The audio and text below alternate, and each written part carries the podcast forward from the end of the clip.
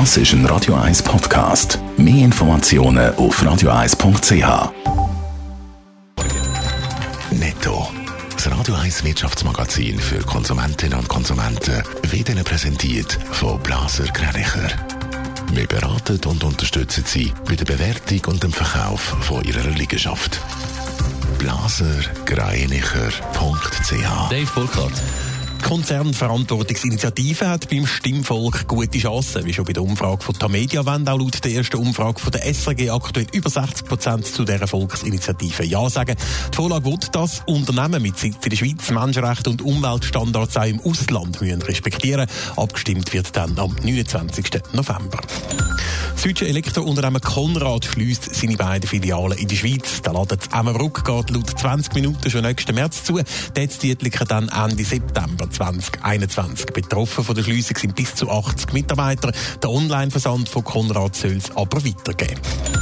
Der Lifthersteller Schindler leidet weiter unter der Corona-Krise. Im dritten Quartal ist der Umsatz um 2,5 Prozent auf 2,75 Milliarden Franken gesunken. Der Wert erhole sich nur sehr zögerlich, heisst es in einer Mitteilung von Schindler. Über die ersten neun Monate vom Jahr gesehen ist der Gewinn im Vergleich zum letzten Jahr um rund 20 Prozent auf knapp 550 Millionen Franken gesunken. Ja gut, fünf Wochen stimmen wir über Konzernverantwortungsinitiativen ab und wie wir gerade vorher gehört haben, sind Befürworter aktuell noch klar im Vorsprung. Dave Burkhardt, mit was kann denn die Volksinitiative punkten? Ja, das Anliegen tönt natürlich durchaus äh, sympathisch. Die Initiative die will ja, dass Schweizer Unternehmen auch bei eigenen Ablegern im Ausland müssen dafür sorgen, dass Menschenrechte oder Umweltstandards auch dort eingehalten werden. Das soll dann auch entsprechend so im Gesetz verankert werden. Macht jetzt den Eindruck, dass damit vor allem links-grüne Wähler angesprochen werden. Das ist aber für einmal eben nicht ganz nur so. Es gibt keine klassische Links-Rechts-Abstimmung. Es gibt sogar ein bürgerliches Ja-Komitee für die Vorlage. Und dem seine Rolle, die ich nicht zu unterschätzen, erklärt Martina Musson vom GFS gegenüber SRF. Es ist eben nicht eine klare Links-Rechts-Frage. Es spielen hier mehr Faktoren mit. Und es wird letztlich in der Mitte, namentlich bei der CVP, aber auch bei parteiungebundenen Wählerinnen, sich entscheiden, was mit dieser Initiative geschieht.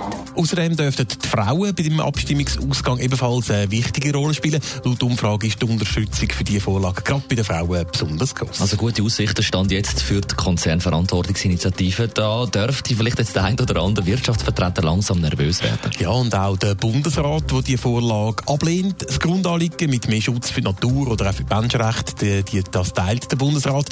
Die Initiative geht ihm aber zu weit und gefährdet unter dem Strich auch Arbeitsplätze, weil Firmen ins Ausland könnten abwandern zum Beispiel. Und mit der sogenannten Konzernhaftung für die Schweiz etwas weltweit Einzigartiges einführen und sich so gegenüber der ausländischen Konkurrenz benachteiligen. Noch bleiben dem Bundesrat fünf Wochen, um mit seinen Argumenten punkten.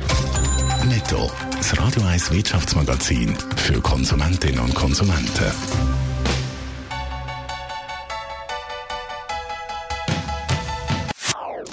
Das ist ein Radio 1 Podcast. Mehr Informationen auf radio1.ch.